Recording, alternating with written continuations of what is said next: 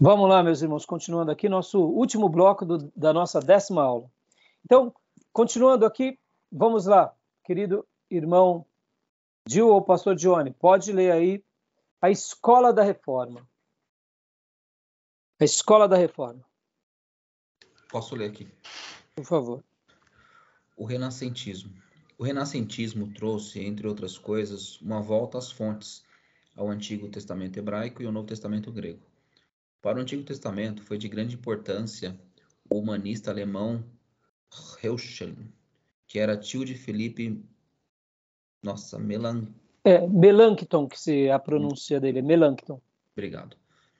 Para o Novo Testamento grego, não se pode subestimar o papel de Erasmo de Roterdã, que em 1516 publicou o primeiro Novo Testamento grego da era de Gutenberg. Ao traduzir o Novo Testamento em setembro de 1522, Lutero valeu-se da segunda edição do Novo Testamento grego, editado por Erasmo, com data de 1519. Deixa eu dar uma pausa aqui, que isso é extraordinário, meus irmãos.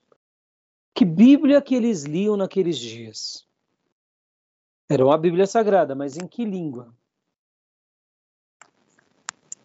No original, não? Não. Uh -uh. Vocês vão lembrar.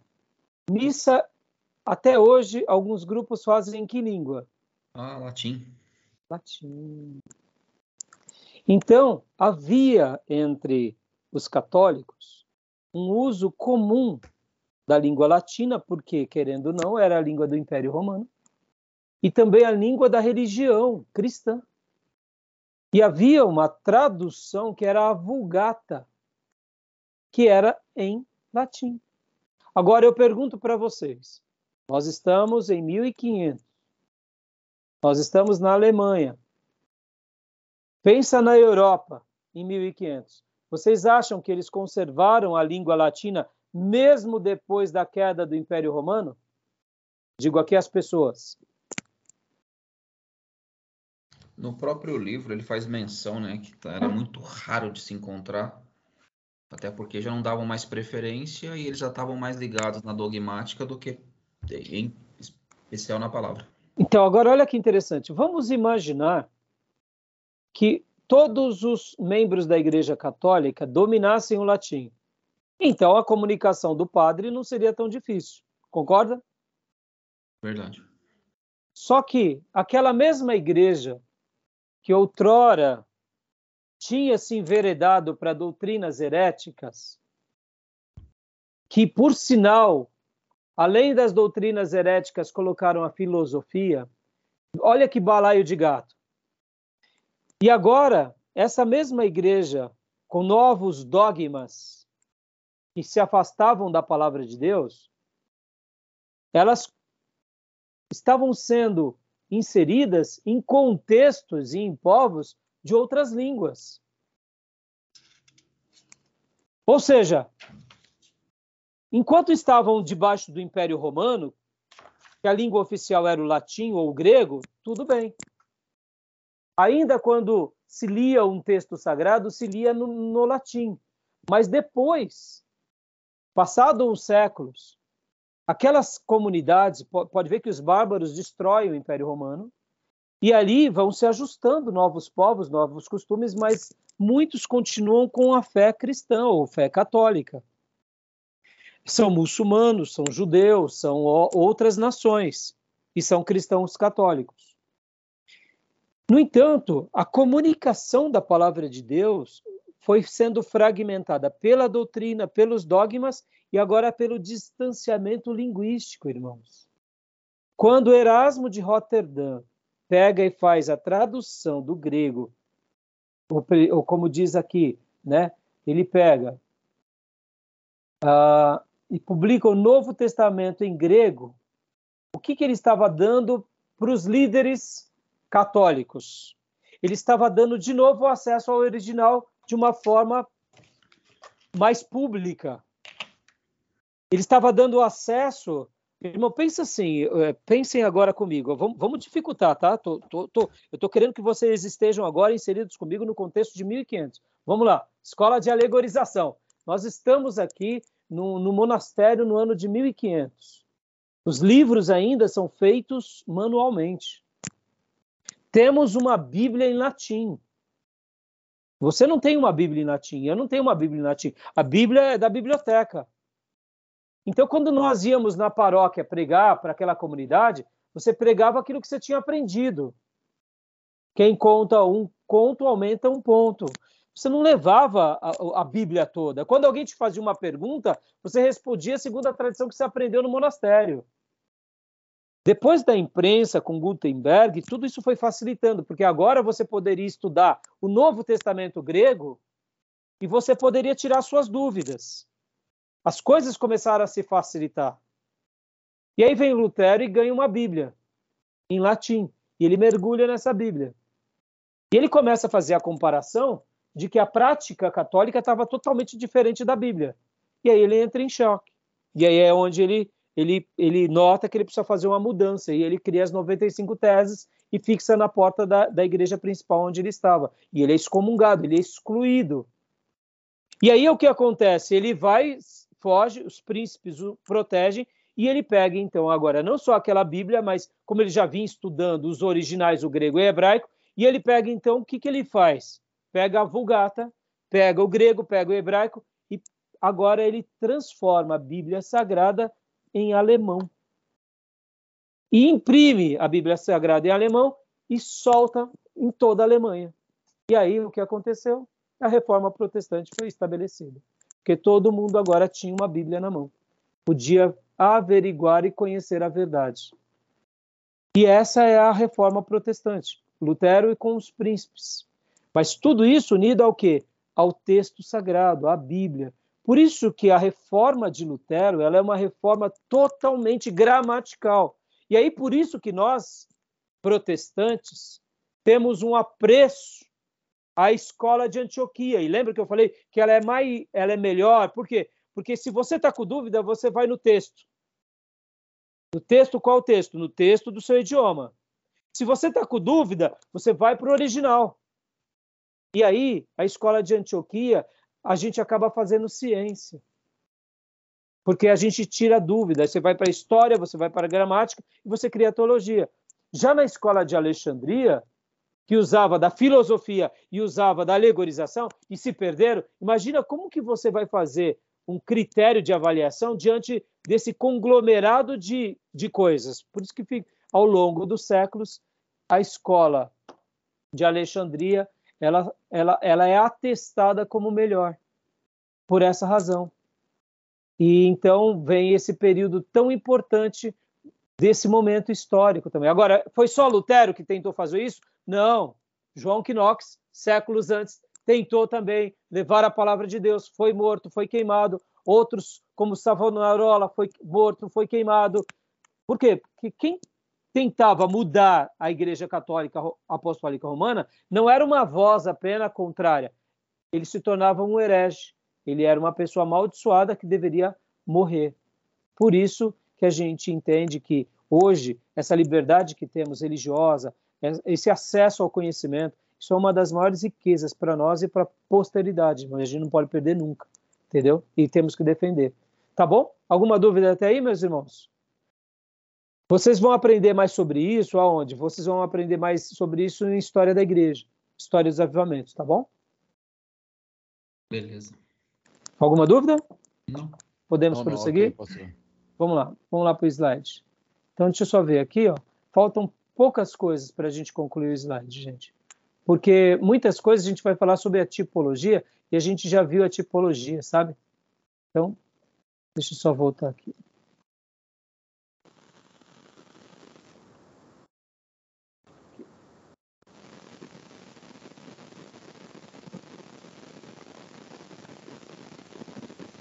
Onde está?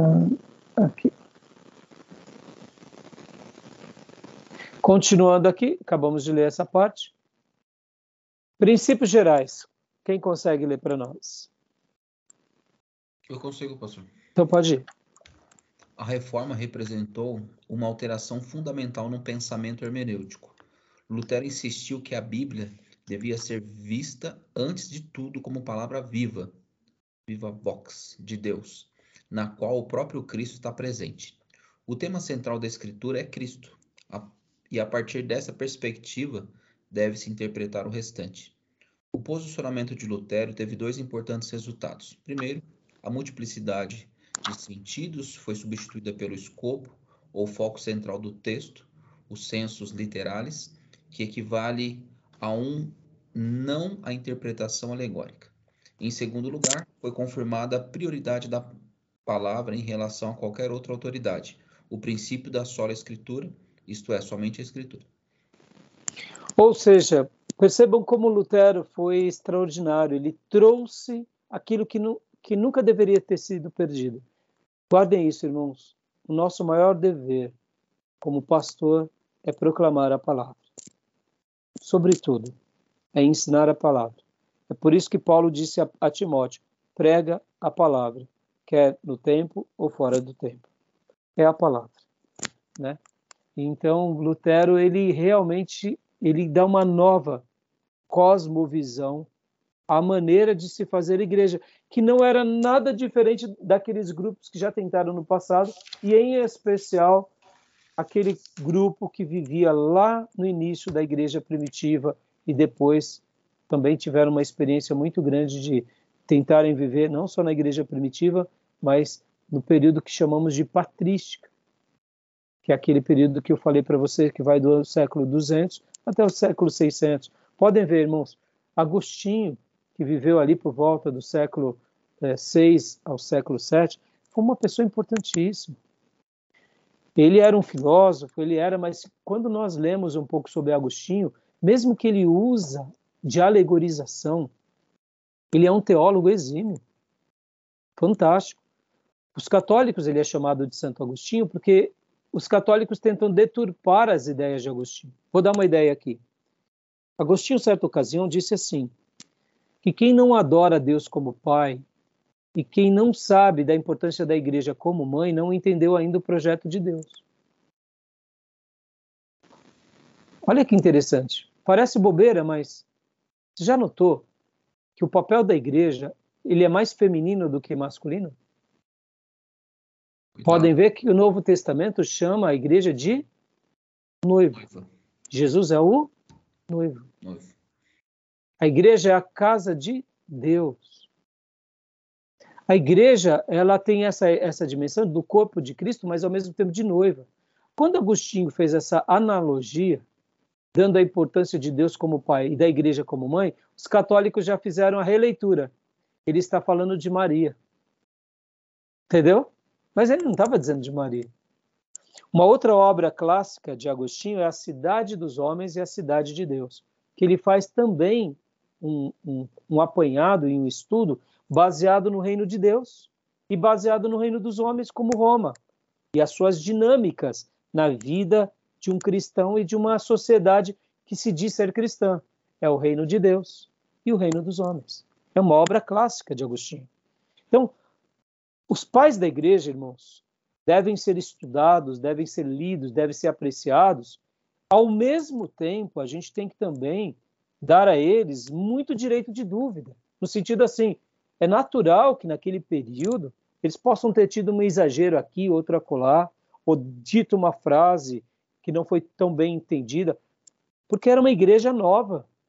Irmãos, estamos aqui depois de dois mil anos e a gente morre de medo de errar? Tem hora que a gente está dando ouvido a uns macedinhos, teologia da prosperidade, quando a gente vai ver, fala, meu Deus, eu tô, estou me perdendo.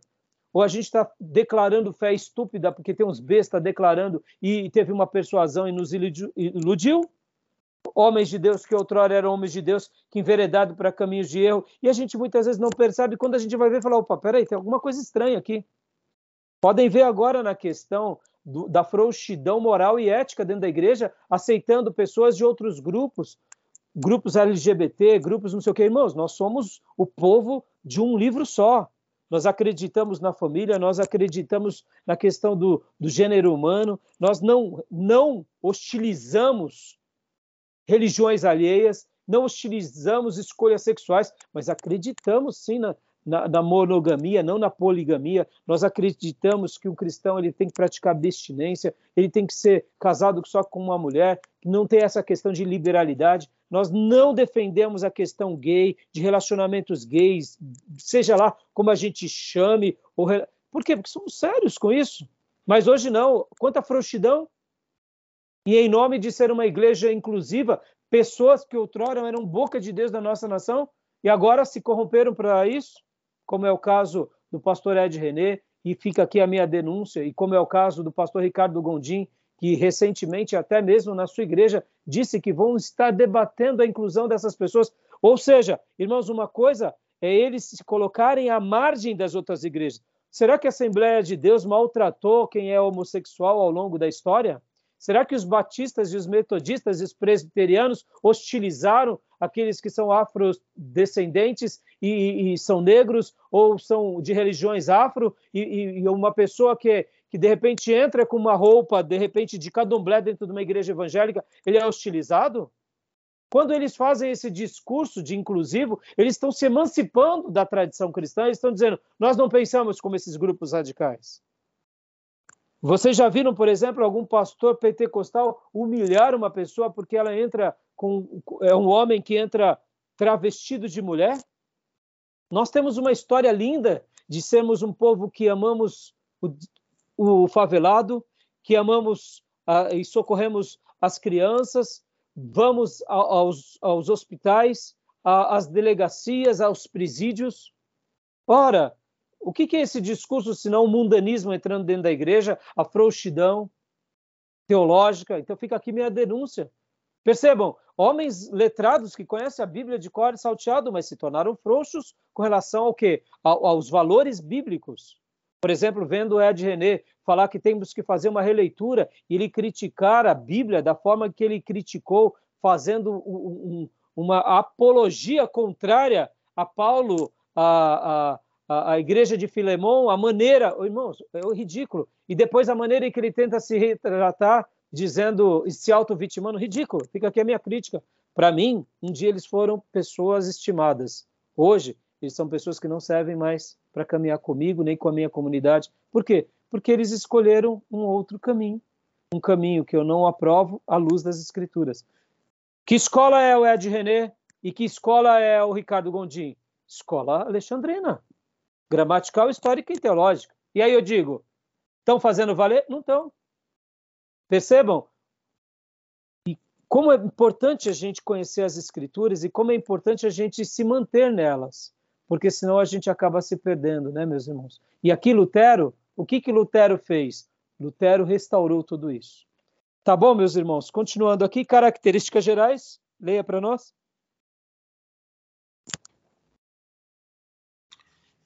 Primeiro, ênfase no sentido literal gramatical. 2. Rejeição da alegorização. 3. Necessidade de iluminação do Espírito Santo. 4. A necessidade de estudar as Escrituras. Quinto, comparar a Escritura com a Escritura. Sexta, intenção do autor, a exegese. Sétimo, uso de outras obras. Calvino disse que a primeira preocupação do intérprete é deixar o autor dizer o que realmente diz, em vez de atribuir-lhe o que achamos que deveria dizer. Magnífico. Eu aprendi certa ocasião, conversando com o pastor José Ribeiro, eu falava para ele sobre a, o debate calvinista, sobre a predestinação e sobre o livre-arbítrio. E, e, e, foi muito legal, porque o Zé falou assim: sabe, pastor Rai, a gente tem que deixar a Bíblia falar. Ele falou: eu sou calvinista em tal texto, em Romanos. Eu sou é, armeniano em tal texto. Eu deixo a Bíblia falar, eu não me importo de ter uma razão maior do que as Escrituras. Eu falei, parabéns. A partir de então, é, eu gosto de usar esse termo e essa palavra do pastor Ribeiro. Deixa a Bíblia falar. Deus foi sábio de ter deixado uma palavra. Se eu não entendo, o problema não está nele e nem no texto dele, o problema está em mim, que sou limitado. Deixe o texto falar e eu, com humildade e quebrantamento, me colocarei a serviço dele e à disposição dele. E se o Espírito Santo de Deus me iluminar, eu louvarei a ele. Se não, eu sei de uma coisa: ele está certo, eu não estou certo. Deixa o texto falar. Palavras minhas aqui acrescentando, as do Ribeiro. É isso que a gente tem que fazer. O que Lutero fez, o que Calvino fazia. Deixa o texto bíblico falar, meus irmãos. Existe inferno? Deixa o texto bíblico falar. Existe perdão? Deixa o texto bíblico falar. Existe predestinação, eleição? Deixa o texto bíblico falar. Existe responsabilidades pessoais que eu prefiro usar ao invés de livre-arbítrio? Deixa o texto falar. Deixa o texto falar. Existe caminho de vida e de morte, escolhei, pois, o caminho de vida? Deixa o texto falar. Existe bênção e maldição? Existe. Existe anjo? Existe. Existe. Deixa o texto falar. Jesus vai voltar para buscar o seu povo? Vai. A gente vai ter um corpo glorificado? Vai. A igreja de Jesus é. É. somos lavados e remidos no sangue do Cordeiro? Somos. Somos salvos pela graça? Somos. Deixa o texto bíblico falar. E ensinamos isso com convicção, porque maior é a razão de Deus do que a razão dos homens. Simples assim. E aqui, então, você vê, e agora indo um pouquinho mais para a gente concluir, leia para nós. Pode ler. Princípios de interpretação das Escrituras. A correspondência de Calvino mostra que ele estudou cuidadosamente os diferentes métodos de interpretação utilizados por Lutero. Uh, o senhor pode repetir a pronúncia? Melanchthon. Melanchthon, Burser. E Zwinglio. Ecolom, Ecolompádio e outros. Ele expressou suas ideias sobre a tarefa do exegeta bíblico em uma carta que escreveu a Simon eh, Grineus, em 1539, como dedicatória do seu comentário de Romanos. Brevidade e clareza. O traço distintivo do método exegético de Calvino é a brevidade lúcida, ou seja, a busca do sentido comum ou simples do texto. A intenção do autor. Calvino diz que o maior dever do exegeta é tornar compreensivo, compreensível perdão, o sentido do autor que ele está explicando. Deixa eu fazer uma defesa desses dois grandes homens que é Calvino e Lutero. Lutero ele vai lá e rasga a mata, arranca as árvores, arranca as pedras, plana tudo. E agora vem Calvino e diz aqui, aqui dá para fazer uma pista de quatro mãos. A gente bota uns postes, bota a luz e a gente vai trafegar. Ele, ele literalmente trabalha sobre a construção de Lutero, de Melancto desses outros grandes homens, e ele, e ele tenta pegar tudo isso do original para a língua corrente e fazer essa leitura, tentando pôr de forma clara e simples o que o autor quis dizer e falar, passando isso para as pessoas.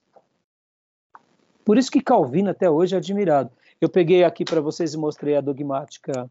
Olha que interessante, hein? Lutero fez uma reforma linguística, gramático-histórica.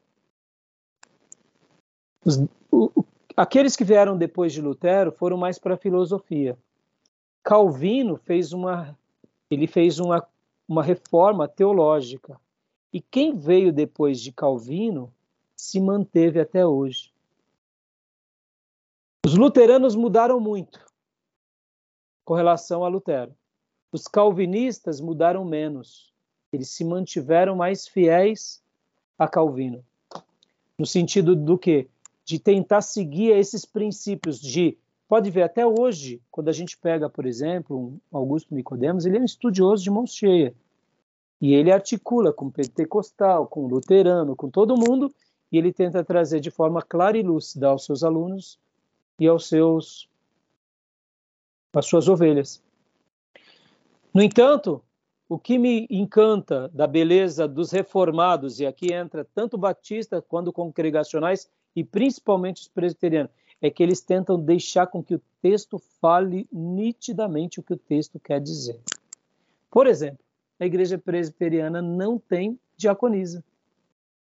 Sabia disso?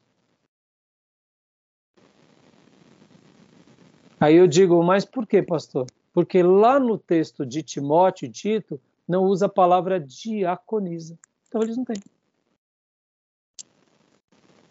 Interessante, né? Pastor Rai, na sua leitura batista, eu entendo que existe, mas eu, é uma leitura teológica. No entanto, eles batizam criança pela tradição. Já é outro ponto, é as briguinhas batista e presbiteriana. Mas o que eu quero dizer, de uma forma clara, os reformados de uma forma geral, sejam eles batistas, congregacionais, que não tem nada a ver com a congregação, e os presbiterianos e os luteranos, esses três, eles se mantêm com mais piedade.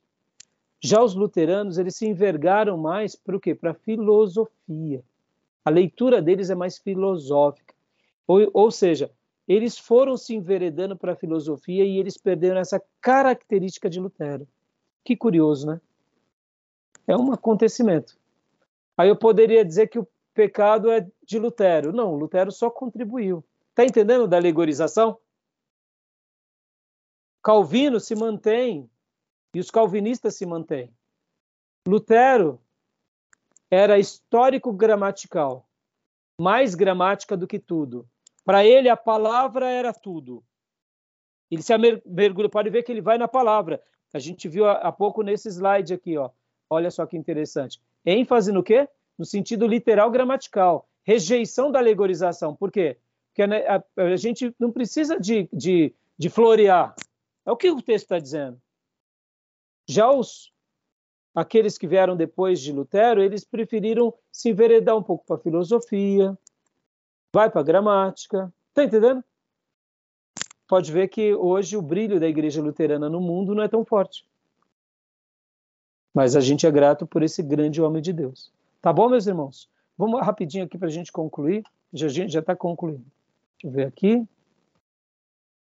Ah, deixa eu ver aqui.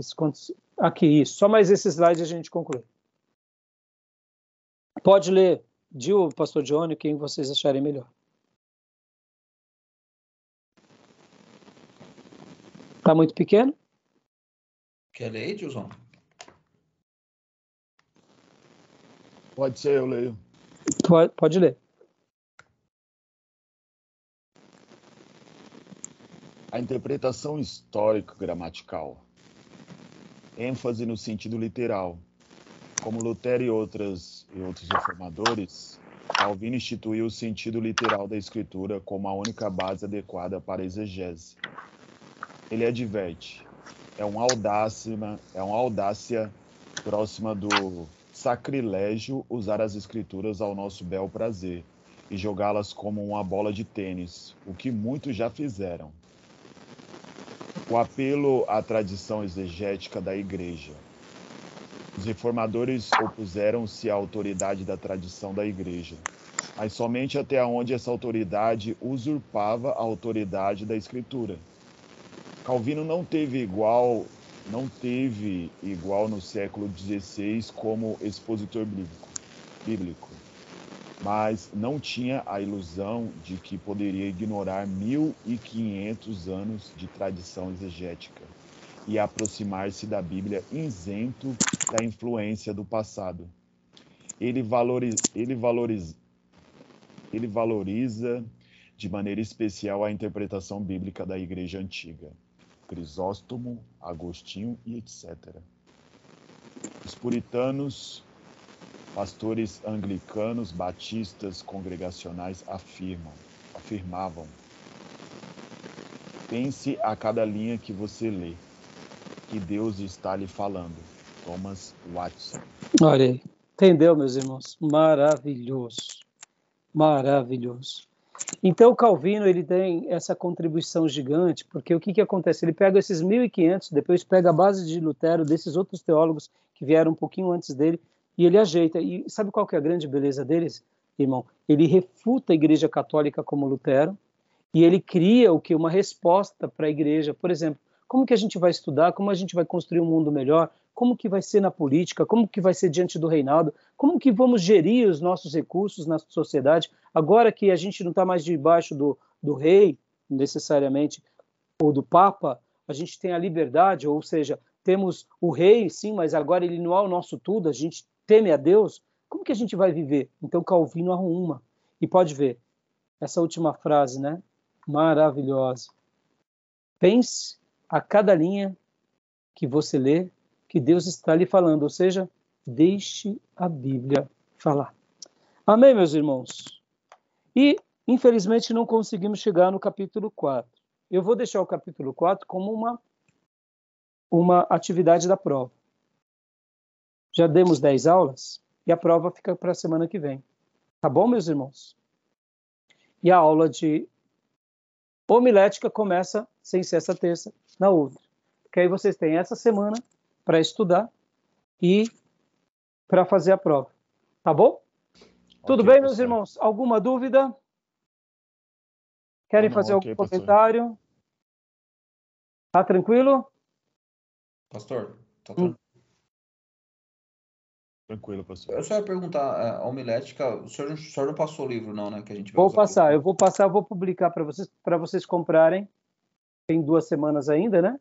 Sim. Mas eu vou passar pelo menos dois livros entre um ou outro para vocês comprarem, porque de repente pode ser que você procure um e não ache, né? Então, tudo bem, meus irmãos? Joia. Gostaram desse módulo, meu irmão?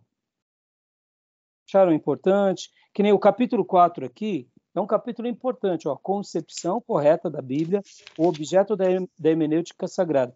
Vai falar sobre a inspiração da Bíblia, a unidade e diversidade da Bíblia, a unidade do sentido da escritura, o estilo da escritura, características gerais e o ponto de vista exegético do intérprete. Na realidade, esse capítulo a gente vai estar trabalhando também em teologia sistemática. Por isso que eu, se eu conseguisse dar ele hoje, ótimo, até porque geralmente a gente gasta nove aulas por bloco, a gente já está gastando até uma mais. Poderia dar uma aula explicando esse ponto. No entanto, o que acontece? Em teologia sistemática, em quando a gente for falar, estudar sobre as escrituras, a gente vai trabalhar sobre esses pontos. O único ponto que talvez a gente não fosse trabalhar é o E, o ponto de vista exegético do intérprete. Então, caprichem na leitura desse ponto E aqui, tá? Página 63 do meu livro. Esse vai ser bem significativo. Eu vou dar uma atividade sobre ele, sobre esse, esse capítulo na prova, mas assim, é, tudo bem para os irmãos? Beleza. Querem fazer algum comentário? É, no, o senhor mencionou ainda a teologia sistemática. Eu tenho um livro aqui é, que, é, que é sobre doutrinas e, de fato, a, o conteúdo é muito semelhante. Vocês já fizeram a matéria de escritura uh, uh, das, sobre as escrituras comigo, não? Não, não. Não. Não, né? Então, por isso que vai ser praticamente o mesmo assunto. Então a gente vai trabalhar de novo. Por isso que a leitura dele vai reforçar com a leitura do Gruden. Tá bom, meus irmãos? Querem comentar alguma coisa? Da minha parte, não. Tá tranquilo, pastor. Como eu disse, acharam prudente, acharam boa, gostaram dessa matéria? A gente só vê o peso, né? Quão necessário é a gente estar tá preparado. A responsabilidade Amém. acaba sendo aumenta, obviamente, mas a gente percebe que essas ferramentas são extremamente necessárias para a gente não trocar os pés pelas mãos. Para a gente cuidar da nossa vida, família e do nosso rebanho com excelência. Amém. Porque se a nossa interpretação for errada, a gente vai levar algo errado ao coração das pessoas. E nós creremos em algo errado. E como saber se algo é correto? Basta deixar a Bíblia falar. Que possamos fazer ciência ou seja, estudo, interpretação teológica, gramatical histórica, e que possamos fazer arte, que é essa criatividade pela qual, inclusive, deixa eu concluir até esse módulo, né? É, Deus é o grande artista. E por ele ser o grande artista, o que, que a gente define como um grande artista? É aquele que domina a ciência.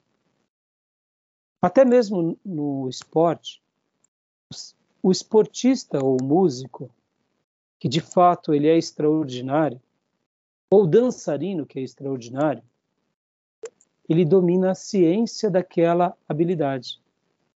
Podem ver, quando pegamos uma pintura de um pintor famosíssimo e nós é, ficamos impactados com aquela, com aquela pintura, com aquele quadro, ou com aquela arte, escultura, nós falamos assim: como pode alguém ter chegado e ter colocado de forma artística algo tão magnífico? Em tese, é porque ele domina o estudo, seja esporte, música, seja dança, seja pintura, seja o que for. O artista por excelência, ele só se torna pleno e excelente porque ele domina a ciência. Deus é o maior artista do universo. Tudo que Deus cria tem uma ciência. Muito dessa ciência ainda nós não descobrimos. E é por causa da ciência que ele coloca tendões, músculo, carne, pelo, espírito, e a gente está aqui, contemplando a obra dele. Então, quando a gente fala sobre um coração de artista, a gente não está falando nessa dimensão de alguém que não tem o que fazer, que fica tocando violão e que virou um artista. Não, isso daí, ele acha que é um artista. O verdadeiro artista, ele domina a ciência. Um músico artista domina a ciência. Não sei se você viu, um jovem brasileiro ganhou, de 17 anos, um campeonato de violinista mundial. Mas desde quando ele era garoto, lá de onde ele morava, com 7, 8 anos, ele começava a destacar. Depois pesquisem esse jovem brasileiro. E ele foi participar na Europa, se eu não me engano, de um torneio. E, irmãos, que coisa linda. Ele tocando com uma orquestra, ele, ele encantou todo mundo e ele ganhou como número um do mundo. Por que ele se tornou um violinista tão brilhante, tão belo? Porque ele domina a ciência do instrumento que ele tem as músicas, as notas, as melodias. Ele gasta horas a fio fazendo as, su as suas técnicas para chegar naquela demonstração, naquele momento, e aí ele brilhar. E ele é interessante que ele, tinha, ele tem um, um topete assim, e o topetinho dele fazia assim. E ele fazia, mexia a cabeça, e eu falava, que coisa linda. E, e, e, e ele estava tão solto, porque ele sorria para os músicos, sorria para o maestro, o maestro para ele, para a plateia. Ou seja, só se faz arte quem domina a ciência. Esse é o verdadeiro artista. Deus nos ensine a fazer realmente uma hermenêutica com muita arte para a glória dele, dominando essa ciência. Amém? Seguindo a escola de Alexandria, mas principalmente fundamentada na escola de Antioquia. Tá bom?